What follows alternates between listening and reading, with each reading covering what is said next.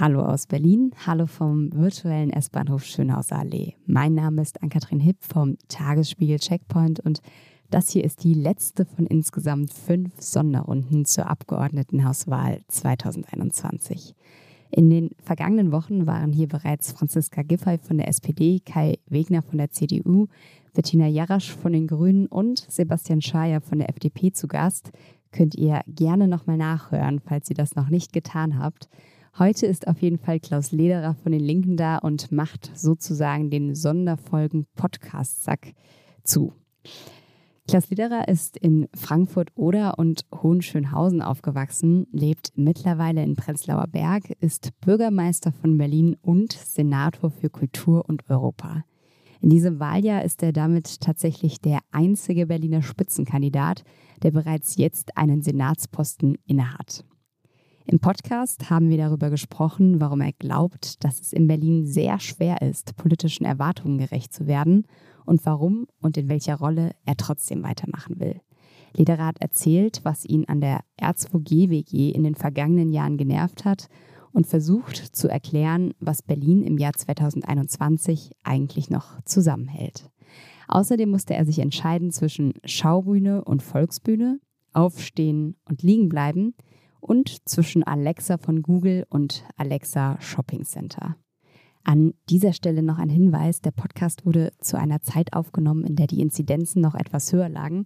Die Ringbahnfahrt wurde deshalb auf Wunsch von Klaus Lederer virtuell geführt, sprich, wir haben uns gemeinsam ein Führerstandsvideo via YouTube angeschaut.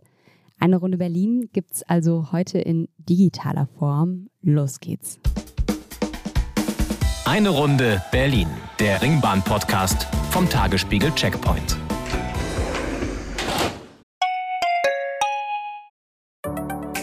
Hallo, ich bin Lorenz Marold, Chefredakteur beim Tagesspiegel. Wenn Ihnen unser Podcast gefällt, testen Sie doch gerne auch mal unser E-Paper oder unser Digital-Abo mit allen Inhalten von tagesspiegel.de. Wir sind rund um die Uhr für Sie da, damit Sie wissen, was wirklich wichtig ist. In Berlin, in Deutschland und international. Sie können unser Angebot jetzt gratis testen unter tagesspiegel.de/slash probieren. Der Tagesspiegel aus der Welt, aus der Weltstadt. Herr Lederer, ich freue mich sehr, dass Sie da sind. Schön, dass das geklappt hat zu unserer virtuellen Ringbahnrunde.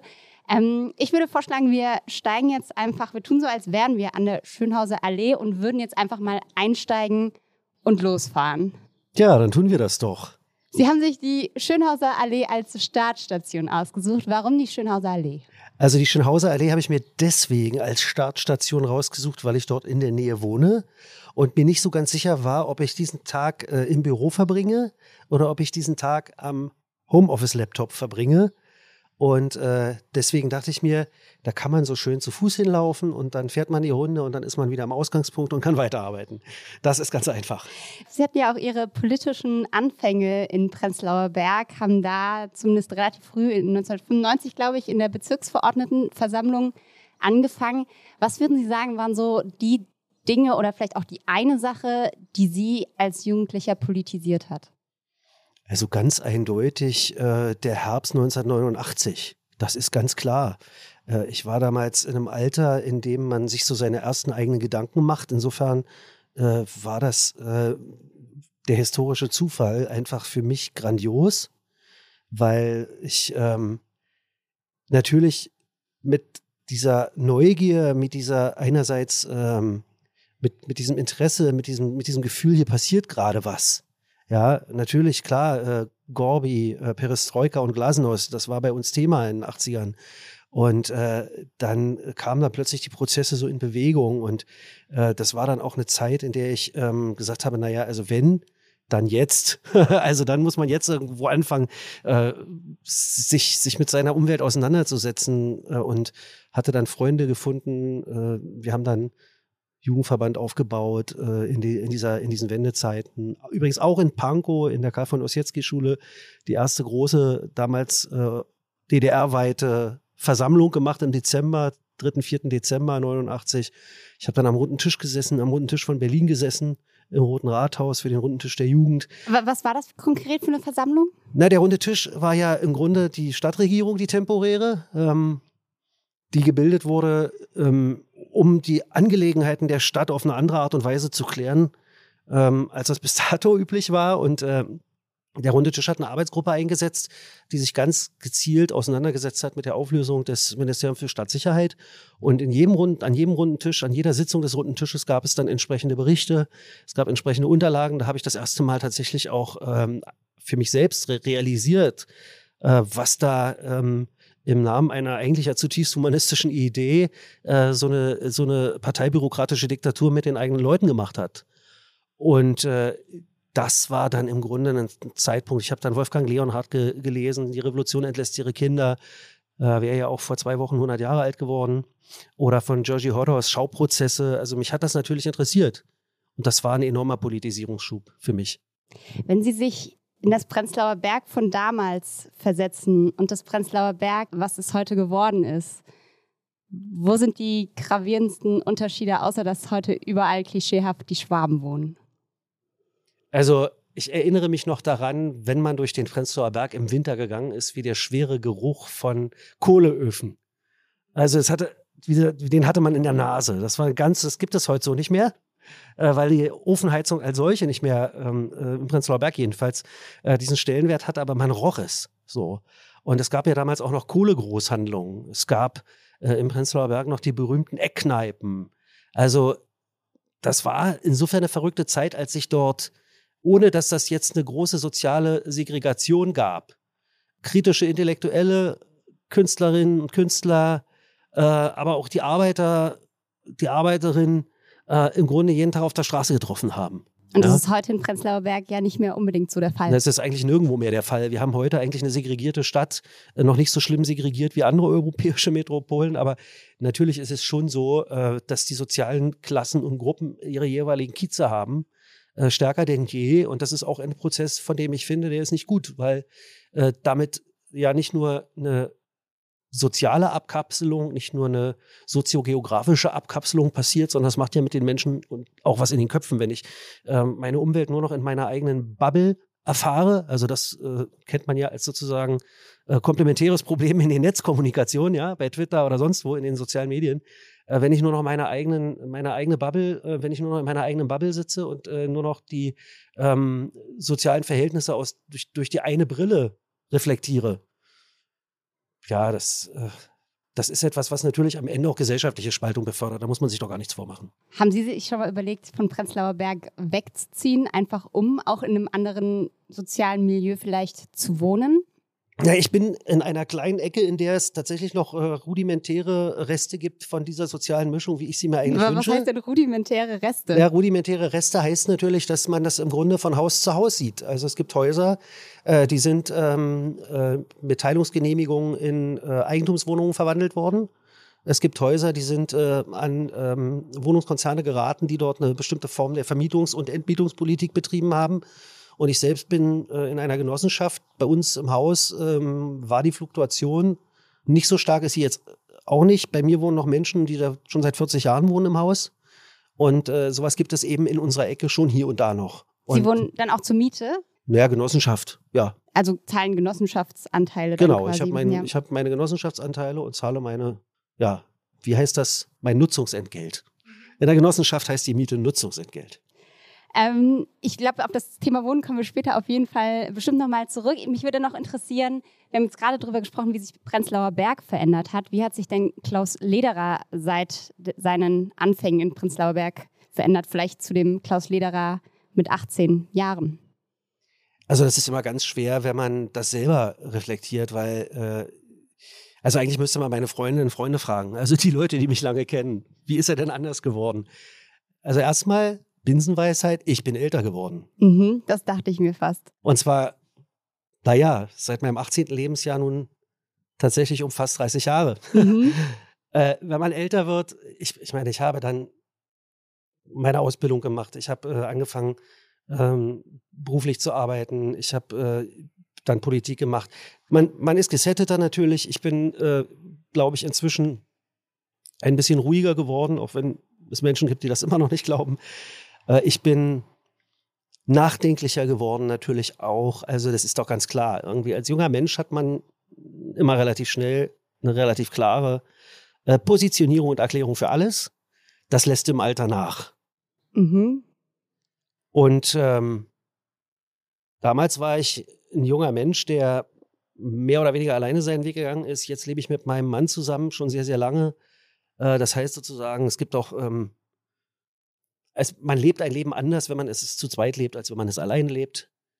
Äh, ich habe inzwischen, äh, hatte damals sicherlich auch ein gutes Verhältnis, aber inzwischen schon ein wirklich ähm, sehr mir auch entschieden wichtiger gewordenes Verhältnis. Das glaube ich auch mit dem Alter bedingt zu meinen Eltern und zu meiner Schwester. Also Familie kriegt einen anderen Stellenwert. Ansonsten ist es schwer zu sagen. Also da würde ich mal sagen, naja klar, man hat sich verändert, ich habe mich verändert über die 30 Jahre, aber es fällt mir jetzt schwer, das im Einzelnen äh, anhand von einfachen Beschreibungen ähm, so stichwortartig und schnell runterzubeten. Ich habe jetzt mit einem Freund ein Buch gemeinsam gemacht, wo wir über so Dinge Darüber geredet wollte haben. ich gerade was sagen. Und zwar, wenn ich einfach reingrätschen darf, in diesem Ja. Buch, äh, Die Sterne über Berlin heißt das ja, schreibt Gregor Gysi das Vorwort. Und ähm, er schreibt, sie seien ein utopischer Realist. Und ich habe mich gefragt, macht das Alter auch, dass aus dem Utopischen ein bisschen mehr Realistisches wird? Na, absolut, Mhm. natürlich, klar. Das meinte ich auch mit vorhin. Man wird ruhiger, man äh, ähm, oder ich bin ruhiger geworden. Spreche ich doch mal von mir, nicht von Mann. Ähm, ich bin ruhiger geworden. Natürlich ist es so, dass ich auch merke, die Dinge sind oftmals nicht ganz so einfach, wie man ich mir vor 30 Jahren das vor, hätte vorstellen äh, können. Und natürlich ist es auch klar, nach so und so vielen Jahren äh, auch ähm, außerparlamentarischer Arbeit, aber auch parlamentarische Arbeit und jetzt nach vier Jahren, gut vier Jahren Regierungsarbeit, die Dinge sind halt oftmals doch ein kleines bisschen komplexer, als ich das vor 30 Jahren wahrscheinlich hätte wahrhaben wollen. Sie sind ja von den fünf SpitzenkandidatInnen, die wir hier zu Gast haben, der einzige, der bereits im Senat sitzt. Sind die anderen zu verbraucht nach fünf Jahren R2G? Die Frage müssen die, die AkteurInnen selber beantworten, muss ich sagen. Also ich, ich glaube, dass so Kandidaturentscheidungen und äh, auch Entscheidungen, ähm, sich an die Spitze auch nominieren zu lassen für eine politische Partei, sehr persönliche Entscheidungen sind. Obwohl sie sich natürlich unter den Augen der Öffentlichkeit abspielen und auch immer unter den Augen der Öffentlichkeit interpretiert ähm, werden und auch kommentiert werden. Ich glaube, verbraucht ist nicht der richtige Ausdruck. Also Michael Müller hat jetzt in der Tat äh, eine längere Zeit im Senat ja schon hinter sich äh, und war sich, glaube ich, auch im Klaren darüber, das war ja vor zwei Jahren so eine Phase, äh, dass die SPD sich jedenfalls nicht geschlossen hinter ihm versammeln würde. Und daraus hat er eine Schlussfolgerung gezogen. Bei den Grünen glaube ich, dass die Interpretation stimmt, dass äh, auch dort weder Ramona, die als Kollegin ja im Senat das Wirtschaftsressort ähm, verantwortet und vor viereinhalb Jahren Spitzenkandidatin war, auch nicht ohne weiteres ihre Partei hätte hinter sich versammeln können. Für die möglichen anderen Kandidatinnen, die da auch Interesse gehabt hätten, traf das aber genauso zu. Also hat man sich äh, auf eine gemeinsame ähm, Kandidatur verständigt. Das ist dann Bettina Jarasch geworden. Äh, aber ich gehöre zu den Menschen, die anders als das beispielsweise bei äh, Spitzenkandidaturen auf Bundesebene gerade gemacht wird, die Frage von äh, Erfahrung in einem unmittelbaren politischen Amt auch nicht zu hoch hängen möchte, weil Erfahrung kann man sammeln. Die muss man nicht mitbringen. Und äh, ich hätte mir vor fünfeinhalb Jahren auch schwerlich vorstellen können, dass ich irgendwann mal hier sitze und sage, wow, jetzt habe ich fast eine ganze Legislaturperiode in so einem Amt ähm, auszufüllen gehabt. Ich glaube, 2018 hatten Sie mit Kollegen von mir ein Interview geführt, da haben Sie gesagt, Sie würden das Amt des Regierenden nicht anstreben. Das würden Sie jetzt schon tun. Da wäre erstmal meine Frage, was hat sich dahingehend verändert, dass Sie das jetzt explizit auch aussprechen und vorher nicht getan haben? Na, es ist vor, im Grunde vor einem knappen Jahr natürlich auch in unserer Partei dann diskutiert worden, äh, wie stellen wir uns mit Blick auf die bevorstehenden Abgeordnetenhauswahlen personell auf. Und es gab ein sehr, sehr breites Feedback, dass, äh, dass ich das mit der Spitzenkandidatur machen solle. Und jetzt stellt man sich natürlich vor dem Hintergrund der ähm, volatilen Wahlergebnisse der vergangenen Jahre, es ging mal auf, mal ab, ne, äh, die Frage, kann man eigentlich, äh, wenn die Linke, die Grünen, die CDU, die SPD im Laufe der Legislaturperiode mit wechselnden Aufs und Abs äh, jetzt aber nicht so unfassbar weit voneinander entfernt waren. Kann man das dann eigentlich machen, wenn man nicht gleichzeitig auch den Anspruch, zumindest die Bereitschaft erkennen lässt, zu sagen, und wenn wir unter denen hier die Führenden werden, dann bin ich auch bereit, das zu machen. Das, glaube ich, ist eine größere kommunikative Leistung zu erklären, warum man in die Spitze als Spitzenkandidat für die Linke antritt, aber für den Fall, dass wir ein extrem gutes Wahlergebnis bekommen, dann nicht bereit wäre, auch regierender Bürgermeister zu werden. So gesehen stand dann klar, wenn Spitzenkandidatur, dann muss man zumindest mit dieser Bereitschaft und dann auch mit dem Anspruch und auch der Lust darauf äh, ins Rennen gehen.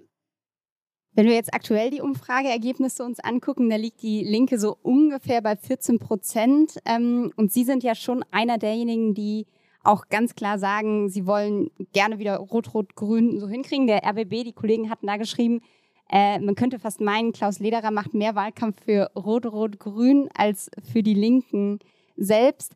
Ist es für Sie schwierig, dass es eigentlich gerade keine Alternative auch gibt für die Linke außer Rot-Rot-Grün? Nee, aber es ist ein Bekenntnis dazu, dass wir in den vergangenen viereinhalb Jahren viele, viele Dinge äh, begonnen haben, die fortgesetzt werden sollten. Davon bin ich tatsächlich überzeugt. Manche vielleicht auch noch mit ein bisschen größerem Tempo. Zum Beispiel? Naja, also äh, die Defizite im Verkehrswegebereich sind ja nun in den vergangenen Monaten oft und lang und breit diskutiert worden. Also die ähm, geplanten und entstandenen Straßenbahnkilometer, die entstandenen und geplanten Radwege äh, und dergleichen mehr. Also auch das Investieren dauert mir in der Tat an manchen Stellen hier deutlich zu lange. Ich bin fast vom Stuhl gefallen, als ich gehört habe, äh, nachdem wir vor drei Jahren einen Standort für die ZLB ähm, hier endlich festgelegt haben, äh, als uns die Planer und die Ke Auskenner in dem Feld und erklärt haben, naja, und wenn wir jetzt schnell sind, dann ist 2027 Baubeginn. Da habe ich gesagt, was? also es, es fällt auch Menschen wie mir schwer, manchmal zu verstehen, warum bestimmte Prozesse des Planens, bestimmte Prozesse des Bauens so unfassbar lange dauern. Und trotzdem glaube ich, dass äh, das jetzt äh, gerade mit Blick auch auf die Pandemie und die Frage, wer zahlt die Folgekosten, jetzt ziemlich verheerend wäre, wenn wir die Schlussfolgerung aus der Pandemie ziehen würden, wir sparen jetzt der Krise hinterher und wir verzichten auf die als dringlich notwendig erkannten Investitionen. Insofern äh, verbinde ich natürlich mit äh, R2G auch die Möglichkeit, äh, linke Politik voranzubringen und linke Politik zu befördern. Und äh, ja, ich glaube, wir sind auch in, in, dieser Koalition haben wir eine Funktion, nämlich äh, Garant zu sein, dass die Belange des Sozialen nicht hinten runterfallen, und äh, dass äh, sowas wie eine Stadtentwicklung mit und nicht gegen die Berlinerinnen und Berlinerinnen und Berliner äh, auf der Tagesordnung bleibt. Und insofern. Also sind die FDP und CDU gegen die Berliner und Berlinerinnen? Äh, naja, ich bin jetzt nicht derjenige, der sagt, sie sind gegen die Berlinerinnen und Berliner, aber äh, also auch bei der SPD gibt es ja so eine Tendenz zu einer ziemlich harten Top-Down-Politik. Ne? Also da muss man gar nicht über CDU oder FDP reden. Aber man hat ja manchmal schon das Gefühl, äh, dass nach 30 Jahren Regieren in dieser Stadt äh, Partei und Stadtverwaltung in eins äh, zusammengeflossen sind und die SPD selber manchmal Schwierigkeiten hat, das eine und das andere voneinander zu trennen. Und diese Top-Down-Politik, diese Buster-Politik, die wollen wir nicht mitmachen. Und das haben wir hier in diesen letzten viereinhalb Jahren auch immer mal wieder äh, deutlich machen müssen und auch deutlich gemacht, dass wir das nicht wollen. Und ich glaube, dass es auch nicht mehr in der Zeit liegt, so Politik zu machen. Das konnte man vielleicht zu Zeiten von Willy Brandt und ähm, Richard von Weizsäcker noch tun, aber es geht in den, ähm, im, im, im, im Jahr 2021 geht sowas nicht mehr. Wenn Sie sagen, es ist schon mit der SPD problematisch, wäre es denn für die Linke, also wir merken ja jetzt auch, den, so ist, jeder sagt so ein bisschen, was er will, keiner legt sich so richtig fest, typische Wahlkampfzeiten. SPD nähert sich aber ja durchaus auch ein bisschen oder ja, scharmützelt so ein bisschen bei der CDU rum, würde ich sagen. Die Grünen lehnen das auch nicht ganz ab. Ist es für die Linke ausgeschlossen, irgendwann auch mal sich in Richtung konservative Parteien zu öffnen in einem Land in Berlin und das vielleicht auch einfach mal zu testen, wenn Sie sagen, es ist mit der SPD gibt es genauso Schwierigkeiten, wäre es nicht mal zumindest ein Versuch, da in Gespräche zu gehen? Naja, gibt Leute, mit denen spreche ich auch regelmäßig, ich habe auch kein Problem. Ähm, beispielsweise mit äh, meiner Arbeitspartnerin auf Bundesebene, Monika Gröters, gemeinsam Kulturpolitik zu machen. Ähm, aber ich sehe jetzt gar nicht, warum wir uns als linke Konservativen gegenüber öffnen müssen. Ich glaube, die haben äh, die viel größeren äh, ähm, Beißreflexe, wenn sie auf die Linke gucken. Und äh, die ganze Debatte zu, zum Thema Gedenkstätte Hohenschönhausen, Untersuchungsausschuss, die hat das ja eigentlich auch nochmal befördert. Also äh, ich habe manchmal das Gefühl, gerade die CDU und auch die FDP hängen hier in Berlin noch ganz tief in den Geisteswelten des Kalten Krieges. Und deswegen sage ich, ähm, öffnen müssen wir uns da nicht. Ähm, wir versuchen in sachlichen und in, ähm, in den Einzelfragen immer auch an Sachpolitik orientierten Diskurs zu pflegen. Und äh, wer diesen Diskurs mit uns pflegen will, für den, also da, da kann man sich auch an den Tisch setzen und miteinander reden, warum denn nicht? Das heißt, es wäre theoretisch denkbar, dass es hier irgendwann mal eine schwarz-rote Koalition gäbe, rein theoretisch. Wie gesagt, ich sehe im Augenblick da weder die inhaltliche Basis für, also eine Partei, die äh, jetzt im Augenblick äh, nicht müde wird, äh, den Mietendeckel zum Problem zu erklären und nicht die rasant steigenden Mieten und auch kein Problem hat, äh, sich äh, mit Großspenden aus der Immo-Lobby dafür auch noch ordentlich den Wahlkampf vergolden zu lassen. Also das ist erstmal was, das geht mit uns nicht. Ja, Leute, die äh, meinen, äh, dass alle sozialen Probleme in einer Stadt äh, vor allem durch die Polizei zu lösen wären, äh, sowas geht mit uns nicht. Also die inhaltliche Basis, auf der man so eine Koalition verabreden könnte, äh, die sehe ich im Augenblick einfach nicht. Mhm. Ich würde jetzt mal, wir sind gerade an der am Hohenzollerndamm. Ja. Ich würde mal äh, unser erstes Spiel einläuten in dieser Runde Berlin. Und zwar heißt das, Eine Station, Entscheidungen. das Spiel geht so, dass ich Ihnen immer äh, zwei Möglichkeiten gebe. Sie müssen sich entscheiden, es gibt keinen Joker. Das ist die gemeine Sache. Dann würde ich sagen, legen wir einfach los, ja? Ja, Sind Sie bereit? machen wir es mal. Okay. Berlin Tag oder Nacht? Nacht. Berliner oder Pfannkuchen? Berliner. Ring oder Außenbezirke? War das Pfannkuchen? Ich habe Pankower verstanden. Pfannkuchen war das. Wollen Sie nochmal revidieren? Naja, das ist natürlich ein Pfannkuchen. Ring oder Außenbezirke? ähm, das mache ich nicht mit. Berlin ist nur Berlin insgesamt. Und wo sind Sie häufiger? Vielleicht fragen wir es so. Äh, das hält sich ziemlich die Waage. Also ich bin gern draußen, ich bin gern drin und ich finde, Berlin hat an allen, in, allen- in allen Ecken so einen spezifischen Reiz. Das Schöne ist ja, ein Berlin gibt es ja gar nicht. Berlin ist ja viele Berlins. Machen wir mal weiter. Kochen oder Essen bestellen? Kochen. Currywurst oder Döner? Ähm, Falafel mit alles. Na gut, hatten wir nicht als Auswahlmöglichkeit, lassen wir durchgehen. Berghain oder Teufelsberg? Dann jetzt mal den Teufelsberg, obwohl beides ginge. Mhm.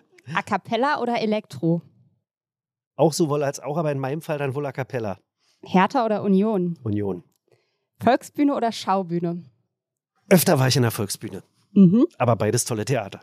Haus besetzen oder Haus besitzen? Haus besetzen. Kippe oder Kiffen? Ach, dann noch, dann, dann kiffen wir doch mal. Recht oder gerecht? Gerecht. Kopf oder Bauch? Kopf. Alexa von Google oder Alexa Shopping Center? In der Not frisst der Teufel fliegen, nehme ich das Shoppingcenter. Lieber Zeit stillstehen lassen oder Zeit reisen können? Zeit stillstehen lassen. Reisen wir mal ins Jahr 2035, Ring autofrei oder nicht? Äh, das hoffe ich doch. Aufstehen oder liegen bleiben? Äh, aufstehen. Michi oder Poppy? Die WG gibt's nur im Ganzen. Wenn Was macht Naomi Fern eigentlich ab Herbst? Ja, die, da, das ist, lesen Sie äh, bald im Tagesspiegel. Wir haben da schon neue Serien im, im Petto. Aber Sie müssen noch einen haben, mit dem es vielleicht in den letzten Jahren ein bisschen einen Ticken besser harmoniert hat an der einen oder anderen Stelle. Nein, das Auch wenn Sie beide ganz gerne Wenn wir, haben. wenn, wir, wenn wir wirklich mal ehrlich sind, dann äh, hat es am Anfang äh, in beide Richtungen geruckelt und hat sich im Laufe der Zeit in beide Richtungen verbessert. Und das ging tatsächlich auch nur in diesem Dreieck. Also das, das, das, das war, glaube ich, ein Lernprozess von drei Beteiligten, dass das möglich war. Und deswegen kann ich an dieser Stelle tatsächlich äh, nicht sagen, ähm, also ich schätze an beiden Dinge sehr. Und es gibt an beiden Dinge, die mich fürchterlich nerven. Und Die vermutlich werden die mich. Ihnen genau dasselbe sagen die, über mich. die interessieren mich, die Dinge, die Sie fürchterlich nerven. Also bei Michael nervt mich und mit, mitunter diese Art Ad-Hoc-Politik zu machen, weil ich bin eigentlich ein Freund, sich die Gedanken äh, für die äh, nächste und übernächste Umdrehung gleich mitzumachen. Weil ich glaube, dass man das braucht. Man braucht irgendwo einen Kompass, in welche Richtung man will, damit man sich daran entlang orientieren kann. Das mit ihm nicht so einfach. Mhm. Und Poppy? Und äh, bei Poppy, bei Ramona, da merke ich eben, also wenn es darum ginge, gemeinsam Politik zu machen, da ist sie schon auch auf dem Trip des Gönnenkönnens. Äh, nur wenn man anfangen würde, jetzt darüber nachzudenken, wo, wo macht, woran macht man das inhaltlich fest? An welchen Themen? Ich wüsste jetzt nicht, wenn Ramona und ich zusammengesperrt werden würden, macht ihr jetzt mal beide zusammen äh, Politik, welches Thema mir einfallen würde, wo das auf der Hand liegt. Mhm. Äh, das habe ich nicht ganz verstanden. Naja, also äh, wofür brennt ein Mensch? Okay. Und das, Wenn mich jetzt einer fragt, wofür brennt Ramona, dann fällt viele mir die Antwort schwer. wofür brennen Sie? Ah, das sind ganz viele Dinge, aber es war ja eine sehr bewusste und damals auch äh, sehr bespottete Entscheidung zu sagen, ich finde, Kultur muss in Berlin ein eigenständiges Ressort sein. Und es lässt sich auch ganz wunderbar mit Europa kombinieren. Also für die Idee einer ähm, europäisch verfassten ähm, Staatlichkeit, das, was Ulrike Giro und andere wollen, was die Europa-Union will, kann ich mich total begeistern. Und ich fände, es wäre auch zwingend an der Zeit, über sowas endlich mal zu diskutieren, dass wir nicht nur eine Abschottungsgemeinschaft sind und ansonsten nationalstaatliche Egoismen, außer in Wirtschaftsfragen, äh, die Oberhand haben. Äh, aber ich bin natürlich ein totaler Freund äh, europäischer Einigung und vor allem auf demokratischer und menschenrechtlicher und Verfassungsbasis. Ähm, und im Kulturbereich glaube ich eben auch, Kultur ist ein Feld, in dem muss man immer am Ball sein, muss man versuchen, Dinge zu ermöglichen, muss man sich kümmern. Und das ist was, wofür ich tatsächlich auch brenne und wo ich auch merke, ähm, da kommt auch ganz viel Positives zurück. Zwei Fragen. Erste Frage, wenn es mit dem Amt des Regierenden nicht klappt, wäre dann Kultur wieder Ihr Wunschressort? Aber selbstverständlich. Okay. Und Aber absolut. Zweite Frage, wenn Ihr Herz so stark für Europa schlägt, ist dann nicht auch die Bundespolitik in irgendeiner Perspektive interessant? Das könnte man auf den ersten Blick denken. So, auf den zweiten Blick fällt mir wiederum auf, äh, dass die Player auf der europäischen Ebene die mitgliedstaatlichen Regierungen sind und im Bundestag verdammt wenig über europäische Politik diskutiert wird. Ich merke aber, dass äh, gerade in den urbanen Räumen und auch in den grenznahen Regionen Europas ähm, inzwischen Formen des Zusammenwachsens, Formen gemeinsamer Identität entstanden sind. Und nicht zuletzt sind ja die Metropolen in Europa auch oftmals die Orte besonders progressiver ähm, Bewegungen. Egal, ob es jetzt um die äh, um die Auseinandersetzung um die Abschottungspolitik der EU geht, ob es um das Vordringen äh, rechtspopulistischer und ähm, äh, völkischer, nationalistischer Gedanken geht. Also da sind die europäischen Metropolen oft sehr weit vorn. Das ist klasse. Und äh, ich mag das, äh, unsere Eurocities-Konferenzen sich, äh, und da sind ja auch noch die Kolleginnen aus dem Vereinigten Königreich dabei, obwohl Brexit, ne? Ich mag das, mich mit Leuten äh, zu unterhalten, die aus Spanien kommen, die aus Großbritannien kommen, äh, die aus Tschechien kommen oder meinethalben sogar aus Kroatien und man merkt, man hat eine selbe Wellenlänge. Ja. Und äh, nicht zuletzt solche Dinge wie der Kulturzug zwischen Wrocław und Berlin. Äh, ja, also die, äh, die Frage, wie kann man deutsch-polnische Kooperation äh, auf der Ebene der Kommunen, auf der Ebene der, äh, der, auf der untersten Ebene stärken. Da wird sehr, sehr praktisch, da wird sehr, sehr konkret. Und das macht eigentlich für mich tatsächlich noch viel mehr Spaß als die Vorstellung, äh, sich doch auf der sehr, sehr trockenen äh, Ebene des, ähm, äh, des detaillierten Verhandelns äh, europäischer Richtlinien oder Verordnungsentwürfe äh, zu bewegen. Mhm.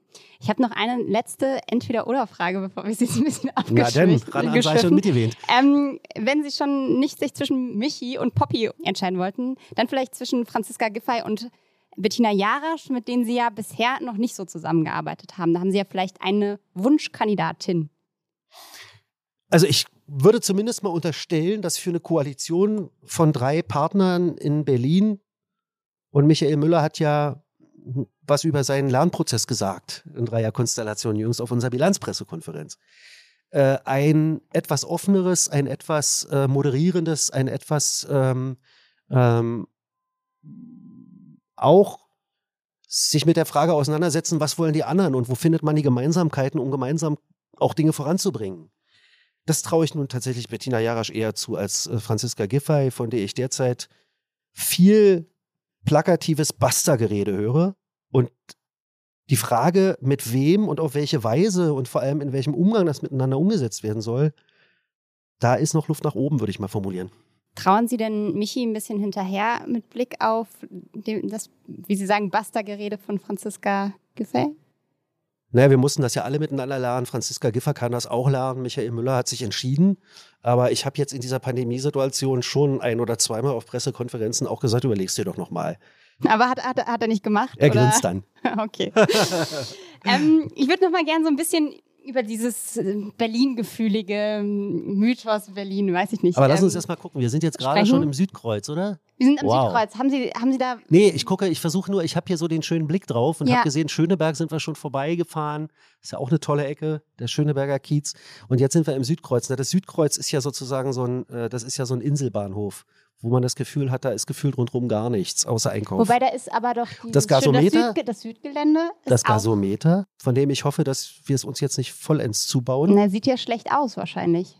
Der Bezirk hat jetzt äh, im Rahmen von Planungsprozessen nochmal die Möglichkeit, sich an den Kompromiss mit dem Landesdenkmalamt von 2006 zu erinnern und äh, Investoren Interessen, wenn Sie noch mal kurz sagen, was der Kompromiss war. der, der Kompromiss von 2006, also eigentlich ist dieses Gasometer als, äh, als, als Landmarke für Berlin und das, glaube ich, weiß jede und jeder, die schon mal von irgendwo aus dem Süden nach Berlin reingefahren ist. Ich stand letztens auf dem RBB-Gebäude obendrauf äh, in der Masurenallee. Da hat man den Blick über die ganze Stadt und man sieht diese Landmarke. Das ist ganz charakteristisch. Und es gibt in Berlin tatsächlich nur noch dieses eine Gasometer. Und natürlich hat das was äh, zu tun, diese, diese Landmarke mit dieser filigranen äh, Gasometerkonstruktion, mit dieser filigranen ähm, Architektur dieses Gebäudes. Und wenn da jetzt ein Haus reingebaut wird, bis oben ran, dann ist von dem Gasometer nicht mehr allzu viel übrig. Dann kann man sagen, verschwindet diese Landmarke gegenüber äh, oder hinter einem weiteren ähm, äh, Hochpunkt, der hier irgendwo in der Stadt rumsteht und den man dann auch irgendwie sieht, wenn man kommt. Aber was Besonderes ist das nicht mehr. Und äh, das 2006 schon mal die Diskussion gab. Und zwar 2006 mal zwischen dem Bezirk ähm, und äh, dem Landesdenkmalamt äh, unter Zurückstellung von Denkmalüberlegungen äh, überhaupt zugestimmt wurde, dieses, äh, dieses äh, Gasometer auch auszubauen und bis zu einem bestimmten Punkt äh, zu bebauen. Ich glaube, 56 Meter über Null waren das damals. Das war schon ein Kompromiss des Denkmalschutzes in Richtung einer Nutzung dieses Gebäudes. Und jetzt äh, bewegen wir uns aber, und zwar aus einer Erpressungssituation, der der Bezirk sich komplett ergeben hat, ist mein Eindruck, dahin, dass das Gasometer im Grunde als Landmarke aus der Berliner Silhouette verschwindet. Das kann man wollen, ich will das nicht. Nervt es da, dass der Bezirk die Hoheit hat, wo, wir beim Nein, mich nervt es nicht. Ping-Pong vielleicht auch irgendwo wären? Nein, das darf mich überhaupt nicht, weil also äh, der Glaube, dass irgendeine Ebene ähm, per se gute und irgendeine Ebene per se schlechte Entscheidungen trifft, ist einfach Bullshit. Äh, es kommt immer darauf an, wer auf welche Art und Weise und mit welchen Zielen wo Politik macht. Also es kann in Bezirken gute und es kann in Bezirken schlechte Politik gemacht werden. Über so eine Frage entscheiden ja auch Wahlen mit. Äh, und auch auf der Landesebene kann gute oder schlechte Politik gemacht werden. Weil beim Thema Denkmalschutz, das Magnushaus ist ein, äh, ein eigentlich das letzte verbliebene barocke Stadtpalais, was wir haben. Steht irgendwo hinter der Humboldt-Uni als wirklich ähm, ähm, erhaltenswürdiges Gebäude. Da hat der Senat, der Vorgängersenat Siemens erlaubt, ein, auch einen Turm in den Garten zu stellen sozusagen und damit letztlich auch dieses Denkmal zu zerstören. Das zumindest rückgängig zu machen, ist mir in dieser Legislaturperiode gelungen. Und da war es der Senat, Der ist der den Mist gebaut hat. Also es ist nicht die Frage, wer, Genau, sondern nee, was aber entschieden die, diese, diese Unzuständigkeit, das ist ja sozusagen nochmal, also das Behördenping-Pong, das war jetzt vielleicht in der Situation weit hergeholt, aber es ist ja trotzdem eine, eine Sache, die in Berlin immer wieder auch zu Unzufriedenheiten führt, beziehungsweise auch dazu, dass die Bürgerinnen und Bürger einfach überhaupt nicht mehr wissen, was in dieser Stadt wie passiert, weil ständig sie von irgendwo zu hören kriegen, wir sind nicht zuständig. Das ist ja ein grundlegendes Problem auch einfach. Ja, versuche ich anders zu machen. Aber natürlich gibt es in einem föderalen, genauso wie in einem zweistufigen System in so einer Stadt Zuständigkeiten. Und äh, wenn alle für alles zuständig sind, läuft auch nichts. Und wie kann man das dann trotzdem ändern? Also es ist ja ehrenwert, dass Sie sagen, Sie wollen es anders machen, aber irgendwie müsste man ja auch strukturell rangehen. Naja, äh, es ist, also seit ich Politik mache in Berlin, und das sind ja nur, ist ja nur ein Vierteljahrhundert, äh, wurden alle zehn Jahre ähm, schöne Hochglanzbroschüren gedruckt, äh, nach langen Projekten und äh, ähm, nach langen Diskursen und mit viel Geld bezahlten Prozessen von Verwaltungsreform. Äh, ich bin an der Stelle einfach nüchtern genug zu sagen, wenn alle in ihrem jeweiligen Verantwortungsbereich einfach nur versuchen würden, das Richtige zu tun, dann stünde die Stadt besser da. Äh, Und es wird für eine 3,7 Millionen Metropole die Lösung nicht geben. Äh, absolute Dezentralisierung würde genauso zum Chaos führen, wie wenn wir sagen, wir versuchen das jetzt mal alles zentral zu organisieren und äh, die Senatsmitglieder und diese Landesregierung regeln jetzt mal von Rudow bis Hermsdorf oder von, von, von, von, von Spandau bis Hellersdorf jede Gartenanlage. Das kann ja nicht, das kann ja auch nicht der Sinn der Übung sein. Bettina Jarasch hatte, glaube ich, mal gesagt, man müsste dafür sorgen, dass die Leute in ihrem Aufgabenbereich flexibler sind. Das heißt, dass es sozusagen einfach mehr Spielräume für jeden und jede Einzelne gibt, zu agieren. Also eine der Dinge, die mich seit 20 Jahren tatsächlich stören, ist das Finanzzumessungsmodell an, an die Bezirke. dieses äh, Globalsummenmodell, was am Ende kein Globalsummenmodell ist und äh, was äh, auch ähm, zur Konsequenz hat, dass da, wo die Bezirke Möglichkeiten hätten zu handeln, sie oftmals nicht handeln können und dann wird vom Land mit Sonderprogrammen nachgeschossen, anstatt einfach die Basis dort zu verbessern. Aber da haben selbst äh, zehn Jahre Rot-Rot und viereinhalb Jahre Rot-Rot-Grün bisher nichts dran ändern können, weil es immer noch viele Leute gibt, die finden, dass das eine super Idee ist. Aus der Perspektive des Finanzcontrollings ist es auch. Aber viele Probleme in der Stadt lassen sich halt damit nicht lösen. Das und Sie wollen trotzdem an Rot-Rot-Grün weiter festhalten. Also, ich hack da jetzt immer wieder mal so ein ja, bisschen kann nach. man ja, naja, kann man ja machen. Ne? Die Frage ist ja, doch, da bin ich ja irgendwie auch realistisch genug, um zu sagen, es kommt ja nicht drauf an, das Perfekte äh, zu finden, sondern es kommt darauf an, die unter den gegebenen Bedingungen bestmögliche Lösung zu finden. Und da glaube ich zumindest, dass die Schnittmenge potenziell, bei der SPD weiß man es ja gerade nicht so richtig, aber die Schnittmenge, die inhaltliche Schnittmenge in Bezug auf soziale Fragen, in Bezug auf äh, die Rolle äh, von äh, öffentlichen Institutionen bei der Erbringung von Dienstleistungen, das Funktionieren eines öffentlichen Dienstes schon am nächsten beieinander sind. Hallo, ich bin Anke Mürre, stellvertretende Chefredakteurin beim Tagesspiegel. Vielen Dank, dass ihr unseren Podcast hört. Wenn er euch gefällt, dann probiert doch auch mal unsere digitale Zeitung aus. Als E-Paper oder Digitalabo auf tagesspiegel.de. Hier bekommt ihr täglich einen guten und verlässlichen Überblick über alles, was für euch wichtig ist aus Berlin, Deutschland und der Welt. Jetzt einfach gratis testen unter tagesspiegel.de/slash probieren. Wir freuen uns auf euch. Der Tagesspiegel aus der Welt, aus der Weltstadt. Ja. Was war das Beste und was das Schlechteste Vorgehen, was der Senat in seiner Amtszeit umgesetzt hat? Also das Schlechteste und da muss man jetzt gar kein einzelnes Beispiel nennen, sind so ankündigungspolitische Geschichten. Also wir stellen mal in den Raum, dieses und jenes zu machen, ohne vorher mal zu durchdenken, welche Schritte bis dahin gegangen werden können. Also ich bin nicht so ein Freund von Ankündigungspolitik, sondern äh, ich finde, äh, wenn man der Öffentlichkeit mitteilt, wir haben das und das vor, braucht es zumindest Grundzüge eines Plans dafür. Das war nicht immer und überall der Fall. So, das ist schade.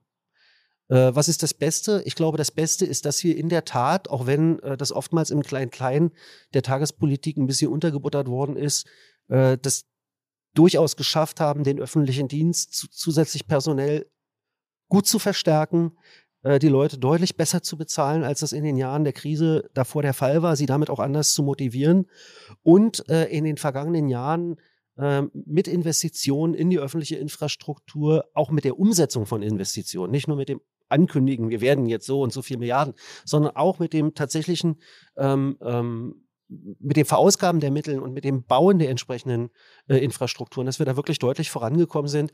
Also wir hatten eine kleine dreistellige Zahl von Sozialwohnungen, die gebaut worden sind, äh, bevor wir hier angefangen haben. Und wir haben jetzt äh, zumindest eine hohe fünfstellige Zahl jedes Jahr, Tendenz steigend. Wir haben 50.000 neue Kita-Plätze geschaffen und werden noch weitermachen. Und wir haben das mit der Schulbauoffensive begonnen. Naja, aber es ist, ist zumindest, es ist, es ist ein Senat, der anders als man es ihm nachsagt, eben tatsächlich weniger geredet und mehr gehandelt hat. Auch wenn es natürlich oft dann äh, so sich im Klein-Klein zerhackt und äh, es ist ja ohnehin sehr, sehr schwer, Berliner Erwartungen politisch gerecht zu werden. Da müssen wir uns in Berlin auch dran gewöhnen, da muss man auch eine gewisse Gelassenheit haben. Trotzdem würde ich jetzt aber doch diese eine Sache, Sie haben jetzt bei dem ähm, einen sind Sie sehr konkret geworden, beim Positiven, jetzt würde ich doch auch noch eine negative Sache gerne konkret hören wollen, die eben, wo viel geredet und zu wenig gemacht wurde. Das ist eher ein Politikmodus. Also ich nehme dann jetzt mal ein Beispiel. Äh, ich kann der Öffentlichkeit nicht erklären, ohne mal gegengecheckt zu haben. Es ist jetzt ein Beispiel und es geht gar nicht um die konkrete Person. Ja. Äh, mir fielen da auch noch andere Beispiele ein, äh, dass wir jetzt hier in Berlin Impfstoffe produzieren. Und noch im Laufe des Tages verschwindet diese Nachricht in Schall und Rauch weil es einfach Ankündigungspolitik war. diese Art von Politik geht mir ohnehin gehörig auf den Zeiger. Ich muss aber feststellen, dass dieser Politikmodus schnell irgendeine Botschaft raushauen und hoffen, dass man damit schnell einen kurzen Punkt macht. Äh, in einer immer rasanter und immer auf äh, Erstmeldung, Erstmeldung, Erstmeldung setzenden sozialen Medienlandschaft, aber auch Medienlandschaft massiv an Bedeutung gewonnen hat. Also substanziell und gründlich arbeiten, äh, dafür, damit gewinnst du keinen Blumentopf. Das ist ein Problem. Aber war im größer gefassten Sinne der Mietendeckel nicht auch so eine Art Ankündigungspolitik? Also zumindest was, worauf sich alle gefreut haben und am Ende ist es dann doch gekippt und die Leute saßen auf ihrem Scherbenhaufen, auf dem Deckelscherbenhaufen? Also ich bin immer, ich bin stinksauer über diesen, über diesen Spin, der da lautet. Da haben welche äh, einfach, um kurzfristigen politischen Effekt zu erzielen, äh, äh, mal äh, ohne vorher darüber nachzudenken und ohne mal ja seriös zu prüfen, hier so ein Ding in Gang gesetzt. Und hätten sie sich das vorher genauer überlegt, dann wäre total klar geworden, dass das Verfassungsgericht das gibt. Das nervt mich total. Und ich, dieser Unernst in dieser Debatte, der geht mir sowas von auf den Zeiger. Also erstmal nehmen wir zur Kenntnis, dass in den vergangenen zehn Jahren die Angebotsmieten sich in Berlin verdoppelt haben. Es gibt ein massives Problem. Zweitens nehmen wir zur Kenntnis, dass seit 2006 im Grundgesetz eine Zuständigkeit für das Wohnungswesen bei den Ländern ver verortet ist.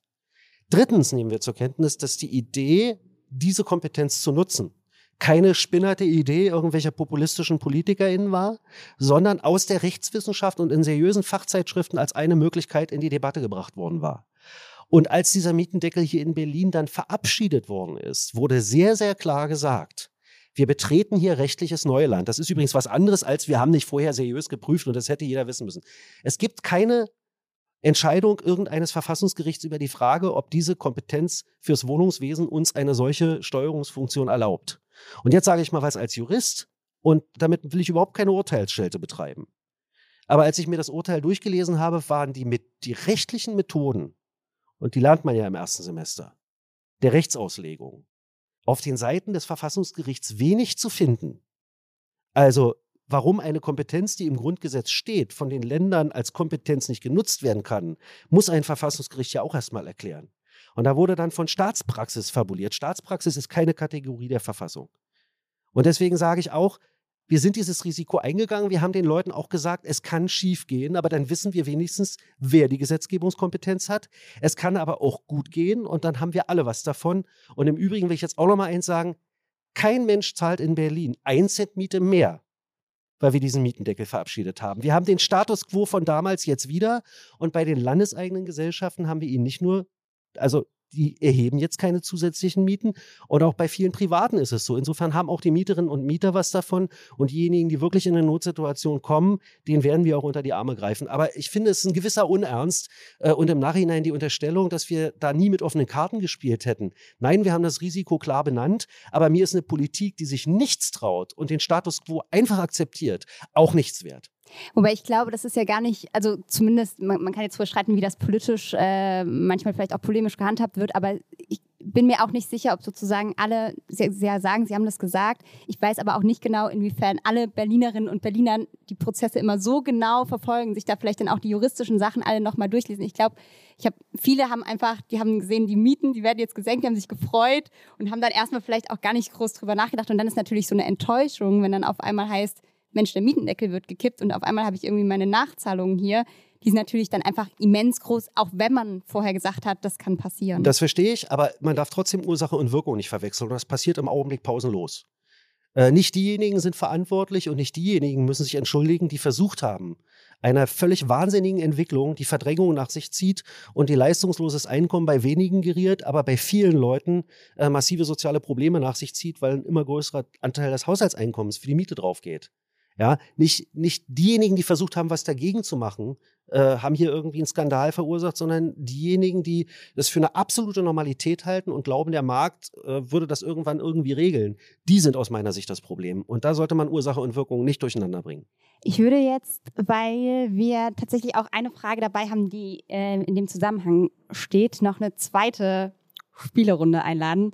Wir haben Leserinnen und Leser. Wollen wir erstmal gucken, wo wir gerade sind, können wir ja wir gleich sind, machen. Aber wir, wir sind, sind Treptower, Treptower Park, ne? Treptower ne? Richtung Park. Ostkreuz. Jawohl, gut. Also fast, quasi fast an der Clubgegend. An, an der äh, Clubgegend, in der Nähe des, angelangt. der Eichenholzsternwarte, am Treptower Park. Das ist, eine tolle, das ist eine tolle Ecke, in der ich oft bin. Sie sind so ein, Sie sind so ein Stern, Astronom. Ich war mal, ne? ich war mal Hobbyastronom Und, und wollte mal professioneller Astrophysiker werden und dann kam die Wende dazwischen, ja. und wenn Sie so die Sterne von Berlin deuten müssten, Äh, über Berlin. müssen Sie sie erstmal finden. Das ist im, also in so einer Mm, ja, Stadt wie okay. Berlin ist Sternhimmel zu sehen nicht so einfach.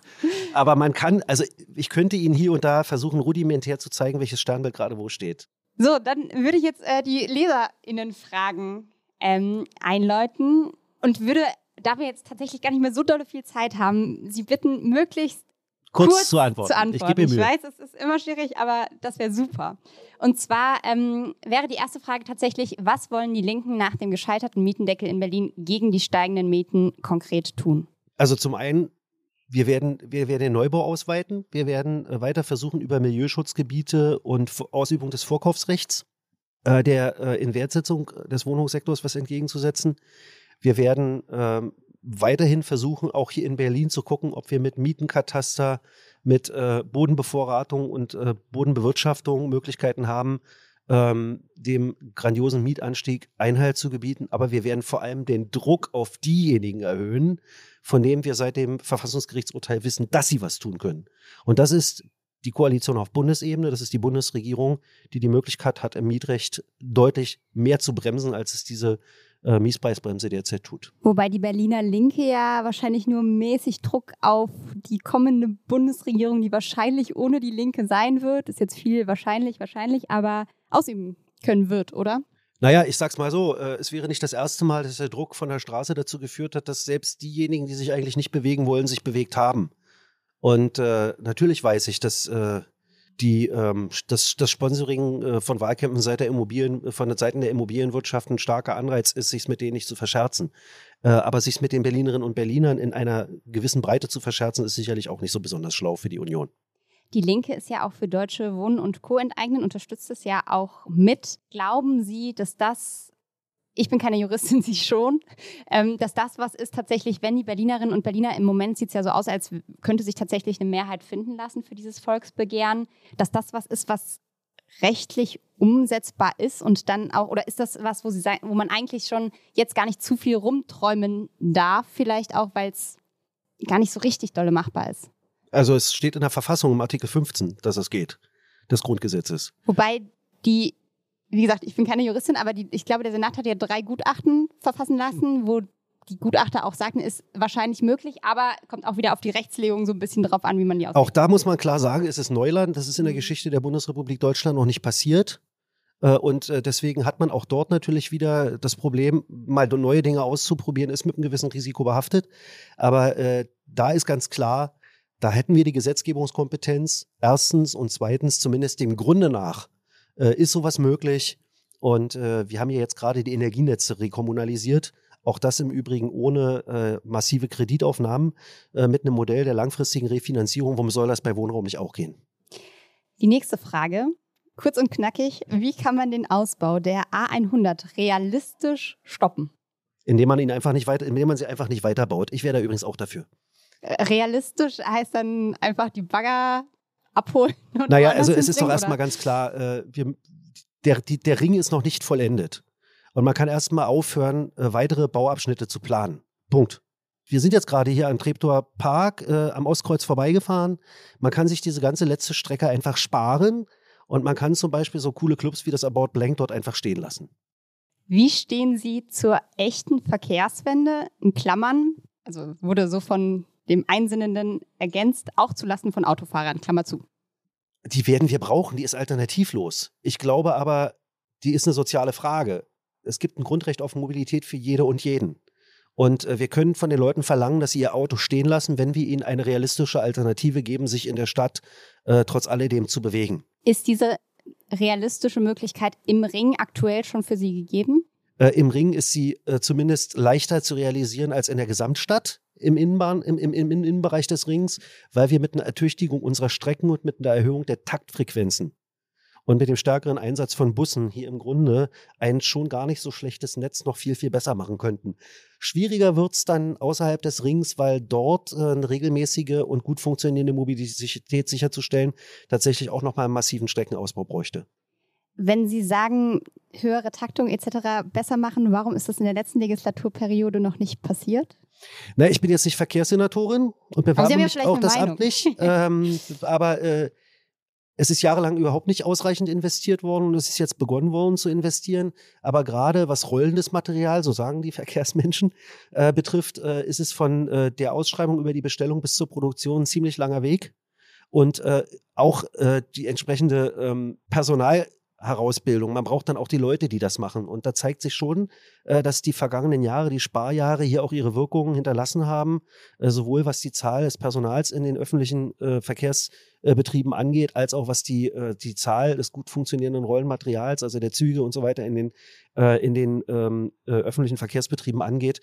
Da muss mehr passieren, aber es es ist in die Wege geleitet und die Mittel stehen bereit. Das muss man auch sagen. Der Verkehrsvertrag steht, die Investitionsmittel sind da. Ähm, wir sind am Bauen, wir sind am Machen, wir sind am Tun. Eins ist aber auch klar, also jetzt sozusagen mit der U-Bahn-Chimäre zu kommen, äh, wo wir 2038 vielleicht äh, die, den ersten zusätzlichen U-Bahn-Abschnitt ähm, eröffnen würden, ist, glaube ich, ein Irrweg. Wir müssen ähm, die Busstrecken ausbauen, wir müssen die Straßenbahnstrecken ausbauen. Das wünschte ich mir auch viel schneller. Sicherlich wird die Verkehrssenatorin erklären können, warum das nicht so schnell gegangen ist. Ähm, aber da muss mehr Druck auf die, äh, ähm, auf die Tube. Und Jens Wieseke vom Fahrgastverband hat völlig zu Recht gesagt, es ist eine soziale Frage, es ist keine Gesinnungsfrage. Die, Aut die Stadt autofrei zu bekommen, heißt, ein Verkehrssystem bereitzustellen, was Menschen, auch mobilitätseingeschränkten Menschen, die Möglichkeit gibt, äh, sich in der Stadt zu bewegen. Und das ist nicht allein das Fahrrad. Wie bewegen Sie sich durch die Stadt? Ich bewege mich mit öffentlichen Verkehrsmitteln durch die Stadt und wenn ich ähm, einen ganz engen Tag habe und äh, wenn ich viel Zeug mit mir rumzuschleppen habe, was der Job manchmal mit sich bringt, äh, dann äh, mit der Hybridkarre des Staats. Fahrrad ist Ihnen zu gefährlich oder? Ich bin, ich fahre gerne Fahrrad, aber in der Stadt bin ich derjenige, der beim Rechtsabbiegen überfahren wird, weil er ähm, gerade irgendwelchen Gedanken nachhängt. Ich bin ein Wir Mensch, werden, dann würde ich gerade kurz eine der Frage, abgelenkt ist. kurz Äh, eine ich- Frage ja. hinterher schieben, die hier auch noch so bei den Leserfragen rumschwirrt, nämlich bis wann kann mit der Fertigstellung einer fahrradgerechten Infrastruktur gerechnet werden? Konkretes Datum. Das eine geht ohne das andere nicht, das habe ich eben schon mal gesagt. Genau, Also, die Frage ist ja jetzt nur fahrradgerechte Infrastruktur bis wann? Ohne jetzt die Frage, ob dann Autos dabei sind oder nicht oder mehr Öffis.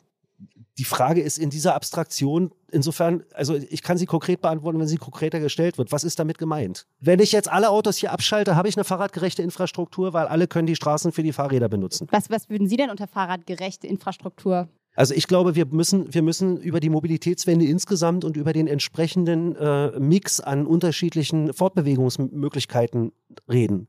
Und da kann man Fahrrad nicht aus allem anderen rausnehmen. Man kann nicht sagen, mich interessiert jetzt nur das Fahrrad, weil ich bin Fahrradfahrer und der öffentliche Nahverkehr und die Frage des äh, Lieferverkehrs und alle anderen Fragen sind mir egal.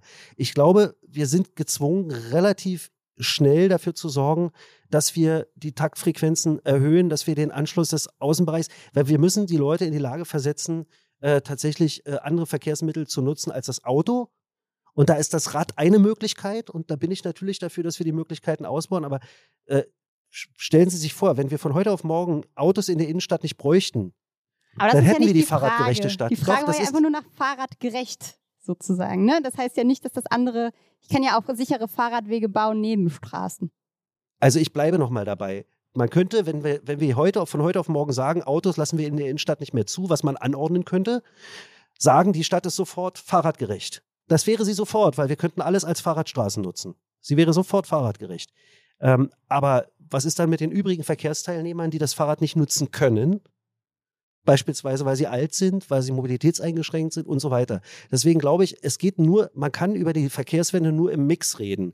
Und wenn man sich das eine rausgreift und sagt, das andere interessiert mich nicht, dann zumindest ist es schwer, eine präzise Zahl zu nennen, ähm, von dem Zeitpunkt an man das eine erreicht, weil es ist nur abstrakt denkbar, das eine ohne das andere mitzudenken. Aber ich wünschte mir schon, dass wir 2035, 20, äh, 2030, 2035, 2040 äh, die autofreie Innenstadt tatsächlich hätten. Dass ein gut ausgebauter öffentlicher Nahverkehr da wäre, gerne auch ein Elektromobiler äh, und äh, dass Fußgänger und Fahrradfahrer sich hier angstfrei bewegen können. Sie haben jetzt schon so ein bisschen auch drüber gesprochen, zusammenhalten, nicht gegeneinander ausspielen. Ähm, es ist ja immer die große Frage, ähm, wa was, was hält Berlin eigentlich zusammen? Da würde mich interessieren, was Sie glauben, was Berlin zusammenhält. Also Berlin war, glaube ich, immer eine Stadt, die ähm, Ohne Floskeln. vielen Menschen ermöglicht hat, ähm, auf ihre Art und Weise sie selbst zu sein. Das ist jetzt schon eine Floskel, aber ich glaube, das ist trotzdem die banale Wahrheit. Aber Weil- ist das der Kit auch? Also es ist ja sozusagen, das ist erstmal jeder darf für sich sein, aber was ist das, was es am Ende zusammenhält oder auch zusammenhalten kann in Zukunft? Ich meine, wenn wir über soziale Unterschiede sprechen, die werden jetzt nach Corona nicht unbedingt kleiner sein. Also was die Stadt zusammenhält, ist dieses Gefühl, dass man in dieser Stadt tatsächlich, also dass diese Stadt was Besonderes ist, dass es eine Kulturstadt ist, dass es eine Stadt ist, die vielen Lebensentwürfen Raum gibt. Und das ist auch schon in den 20er Jahren so gewesen, äh, bevor die Nazis diese Vielfalt hier kaputt gemacht haben. Und äh, dass das alles miteinander funktioniert, ist dann in der Tat eine Frage des, äh, des Sozialen und äh, der Schaffung von, von Begegnungen. Also wenn alle nebeneinander herleben, dann wird es die Stadt spalten, nachhaltig und dauerhaft. Wenn aber diese Stadt, wenn wir es aber schaffen, in, in unserer Stadt, äh, die Kieze nicht als ähm, Rückzugsorte vom Rest der Stadt, sondern als eine Bereicherung in Vielfalt zu betrachten. Wenn Leute sich hier angstfrei in der ganzen Stadt bewegen können. Ähm, und da gibt es natürlich auch Orte. Ne? Also ich habe jüdische Freunde hier in Berlin, wo ich sage, es gibt tatsächlich Orte in der Stadt, wo die sich nicht entspannt bewegen. Da ist was zu tun. So, aber erstmal ist grundsätzlich Berlin, glaube ich, der große Vorzug von Berlin ist ähm, mit, mit, mit, mit seiner Vielfalt, mit seiner bunten Geschichte. In, in Berlin, Berliner kannst du werden. Das ist in anderen Städten nicht so. Und das hat was damit zu tun, dass die, die, dass diese Metropole äh, ein großes Herz hat. Und für vieles, auch vieles verrückte Raum. Ja, dieses Lied von Franz von Suppe, äh, du bist verrückt, mein Kind, du musst nach Berlin. Da steckt eine ganze Menge drin. Und verrückt ist jetzt an dieser Stelle mal nicht als pathologische Zustandsbeschreibung zu betrachten, sondern als irgendwie, du darfst hier sein, wer du bist. Ist es noch so? Gehen, ich also glaube, ist es ist es noch so. Nein, ich glaube, das ist immer noch so. Und ich glaube aber, dass wir was dafür tun müssen, äh, dass es so bleibt. Und was, wenn Sie sagen müssten, ganz konkret, was müssen wir tun, damit es so bleibt? Also Sie haben gesagt Begegnung, aber wie kann man die konkret schaffen? Wie kann, was wäre Ihre Maßnahme, um den Zusammenhalt in dieser Stadt zu erhalten? Also Grundvoraussetz Grundvoraussetzung ist äh, die Erhaltung von, äh, also wir müssen verhindern, dass es in unserer Stadt einen dermaßen großen sozialen Klaff gibt, dass er sich sozusagen innerhalb der Stadt kannibalisierend gegeneinander richtet. Also wenn Berlin so eine europäische Metropole wird wie jeder andere, dann haben wir irgendwo die Banlieues und dann haben wir die sozialen Probleme mit aller Kraft. Und das wird sich dann sozusagen auch aus, äh, ausdrücken im, im Gegeneinander gesellschaftlicher Gruppen. Ich glaube, wir haben in Berlin die Chance, das zu verhindern. Gute Bildungspolitik, soziale Absicherung, Kitas für alle, das Miteinander. Die Leute müssen einander begegnen in der Unterschiedlichkeit. Wir haben das beim Thema Segregation und Abgrenzung von Stadtquartieren vorhin schon mal diskutiert. Darum müssen wir uns bemühen in unserer Stadt, wenn wir wollen, dass es unser Berlin bleibt. Ich würde jetzt, wir sind schon tatsächlich in unsere Endstation eingefahren. Fragen wir doch mal vorne freundlich, vielleicht wartet er ja noch einen kleinen Augenblick. vielleicht wartet er noch kurz, weil ich habe noch so drei kurze Schlussfragen. Ich antworte auch ganz kurz. Perfekt. Die erste wäre, angenommen, Sie werden Berlins regierender, nächster regierender Bürgermeister und haben am Tag Ihrer Amtseinführung eine Executive Order.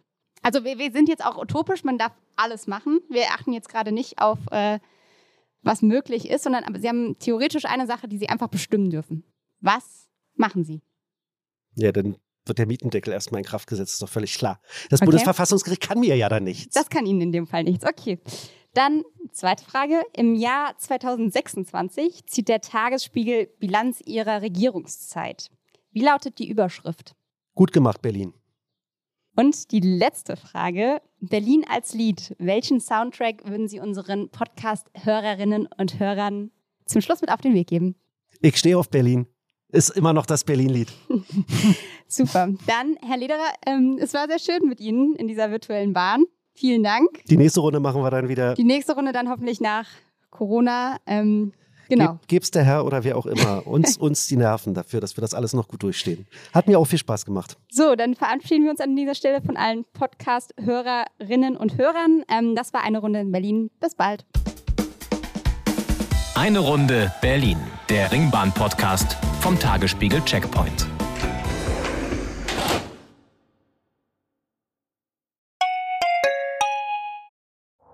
Herzlich willkommen zu Tatort Berlin, dem True Crime Podcast des Tagesspiegels. Ich bin Sebastian Leber. Und ich heiße Katja Füchsel. Es geht um Körperverletzung, um Entführung, aber auch um Mord und Totschlag.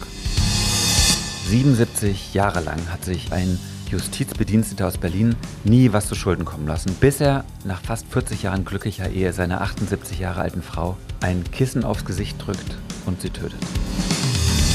Wir werden heute die Frage klären, was es für Folgen hat, wenn man einen Polizeibeamten in aller Öffentlichkeit bedroht mit Sätzen wie Ich schwöre, ich fick dein Leben.